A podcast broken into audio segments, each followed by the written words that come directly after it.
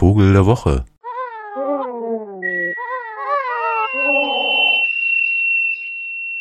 Ganz im Gegensatz zu dem Vogel des Jahres 2012, der sympathischen kleinen äh, sprachbegabten Dole, gibt es einen Rabenvogel, der mit Vorurteilen belegt ist, was das Zeug hält.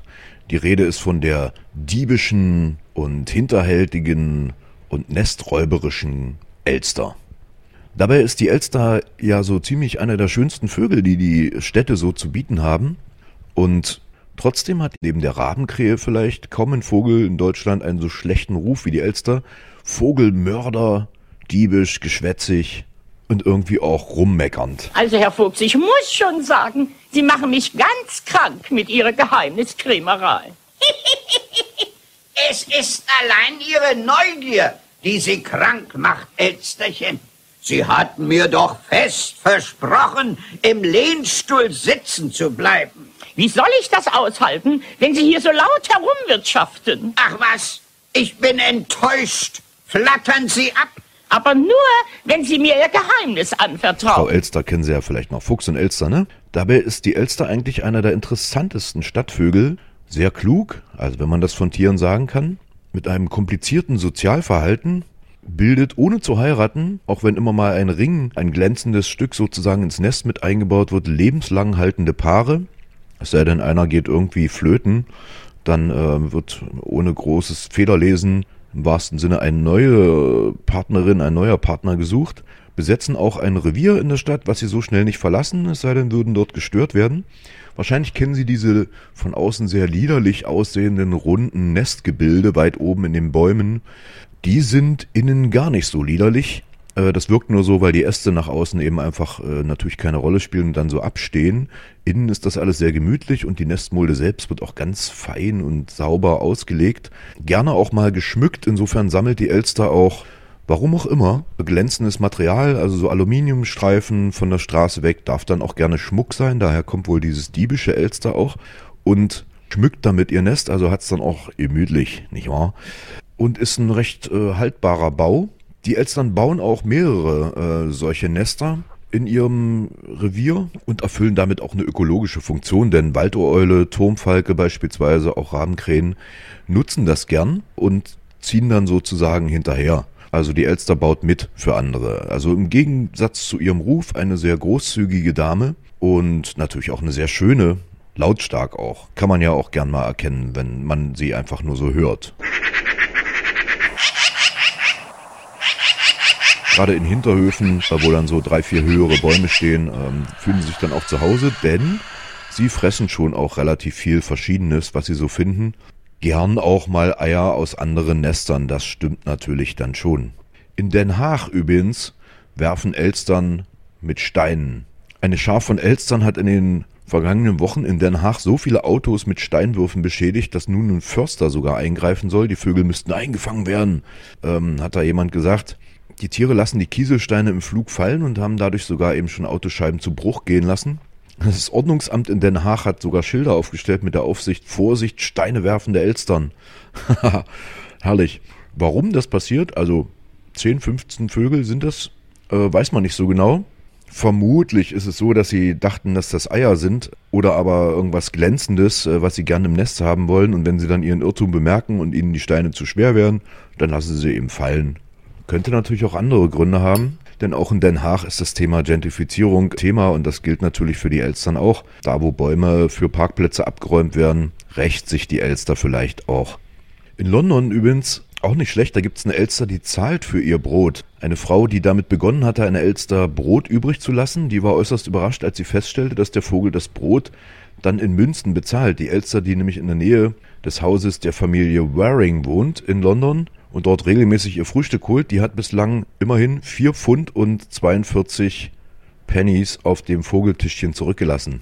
Der Vogel kommt jeden Morgen pünktlich um 7.30 Uhr und bringt dann eben ab und an auch mal Geld mit fürs Brot. Höchstwahrscheinlich natürlich auch wiederum nur, weil Geld ja auch glänzt und äh, das mögen die Elstern und wenn sie dann was im Schnabel hat und das Brot aber, dann wird sie wahrscheinlich abwägen, ach scheiß auf den Glanz, legt das eben hin, um das Brot zu nehmen, aber schon sehr witzig.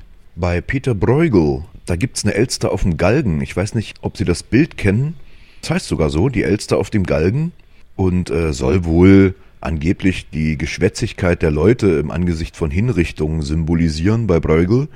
Finde ich sehr schön, äh, weil die Elstern wirklich auch geschwätzig sind. Das heißt nicht nur dieses laute Grätschen von vorhin, ähm, sondern auch so schöne kleine ähm, andauernde Schwatztiraden gibt's bei der Elster schon. Hört man aber nur, wenn man in der Nähe ist. Auch in der Geschichte wird die Weisheit der Elster äh, dann doch wieder in Frage gestellt, so im Sinne von neunmal klug. Vielleicht kennen Sie Christian Fürchtegott Gellert noch aus dem Deutschunterricht. Da gab's ja diese schöne Fabel Der Fuchs und die Elster. Zur Elster sprach der Fuchs, Oh, wenn ich fragen mag, was sprichst du doch den ganzen Tag? Du sprichst wohl von besonderen Dingen? Die Wahrheit, rief sie breitig aus, was keines weiß herauszubringen, bring ich durch meinen Fleiß heraus, vom Adler bis zur Fledermaus. Dürft ich, versetzt der Fuchs, mit Bitten dich beschweren, so wünscht ich mir, etwas von deiner Kunst zu hören so wie ein weiser Arzt, der auf der Bühne steht und seine Künste rühmt, bald vor, bald rückwärts geht, ein seidenes Schnupftuch nimmt, sich räuspert und dann spricht, so lief die Elster auch den Ast bald auf, bald nieder und strich an einem Zweig den Schnabel hin und wieder und macht ein sehr gelehrt Gesicht. Drauf fängt sie ernsthaft an und spricht, ich diene gern mit meinen Gaben, denn ich behalte nichts für mich, nicht wahr? Sie denken doch, dass Sie vier Füße haben. Allein, Herr Fuchs, Sie irren sich, nur zugehört, Sie werden's finden. Denn ich beweis es gleich mit Gründen. Ihr Fuß bewegt sich, wenn er geht, und er bewegt sich nicht, solange er stille steht. Doch merken Sie, was ich jetzt sagen werde? Denn dieses ist es noch nicht ganz. So oft Ihr Fuß nur geht, so geht er auf der Erde. Betrachten Sie nun Ihren Schwanz, Sie sehen, wenn Ihr Fuß sich regt, dass auch Ihr Schwanz sich mitbeweget. Itzt ist Ihr Fuß bald hier, bald dort, und so geht auch Ihr Schwanz mit auf der Erde fort. So oft Sie nach den Hühnern reisen, daraus zieh ich nunmehr den Schluss, Ihr Schwanz, das sei Ihr fünfter Fuß, und dies, Herr Fuchs, war zu beweisen. Ja, dieses hat uns noch gefehlt. Wie freue ich mich, dass es bei Tieren auch große Geister gibt, die alles demonstrieren. Mir hat's der Fuchs für ganz gewiss erzählt. Je minder sie verstehen, sprach dieses schlaue Vieh, um desto mehr beweisen sie. Übrigens habe ich noch einen, äh, Christian Morgenstern, ist ja auch schon eine Weile tot, die Elster. Ein Bach mit Namen Elster rinnt durch Nacht und Nebel und besinnt inmitten dieser stillen Handlung sich seiner einstigen Verwandlung, die ihm vor mehr als tausend Jahren von einem Magier widerfahren, und wie so Nacht und Nebel weben, erwacht in ihm das alte Leben. Er fährt in eine in der Nähe zufällig eingeschlafene Krähe und fliegt, dieweil sein Bett verdorrt, wie der einst als Vogel fort. Die Elster, die ja südlich von Halle, wie Sie wissen, in die Saale mündet, ist also äh, nur temporär dort und wird demnächst immer mal wieder fortfliegen.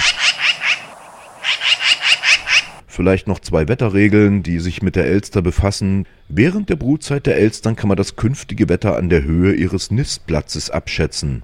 Ein durchschnittlicher Frühling ist zu erwarten, wenn die Elstern in der oberen Baumkrone nisten. Mit häufigen Wetterumschlägen und windigen bis stürmischen Wetterlagen ist zu rechnen, wenn sie mehr in der Mitte und dicht am Stamm ihr Nest gebaut haben. Und eine Elster allein ist schlechtes Wetters Zeichen, doch fliegt das Elsterpaar, wird's schlechte Wetter weichen. Mit der Höhe der Bäume, das ist so eine Sache, im ländlichen Raum nämlich, da brüten Elstern auch gern mal in Dornenhecken. Das ist also eher ein Phänomen, dass diese schön hoch in den Bäumen, wo keiner hinkommt und auch kein Marder hinsteigen kann, nisten. Das ist nicht unbedingt äh, eine wirklich aussagekräftige Bauernregel, aber sei es drum. Die Elster wird gern auch so auf dem Lande, weil wir da gerade waren, gehalten als Tier. Ja, wenn die junge Elster aus dem Nest fällt und so, und dann, weil sie sehr gelehrig sind. Ähm, die können also wirklich auch Sprache nachahmen, wie alle Rabenvögel ja auch. Und äh, sind sehr umtriebig und sehr gesellig.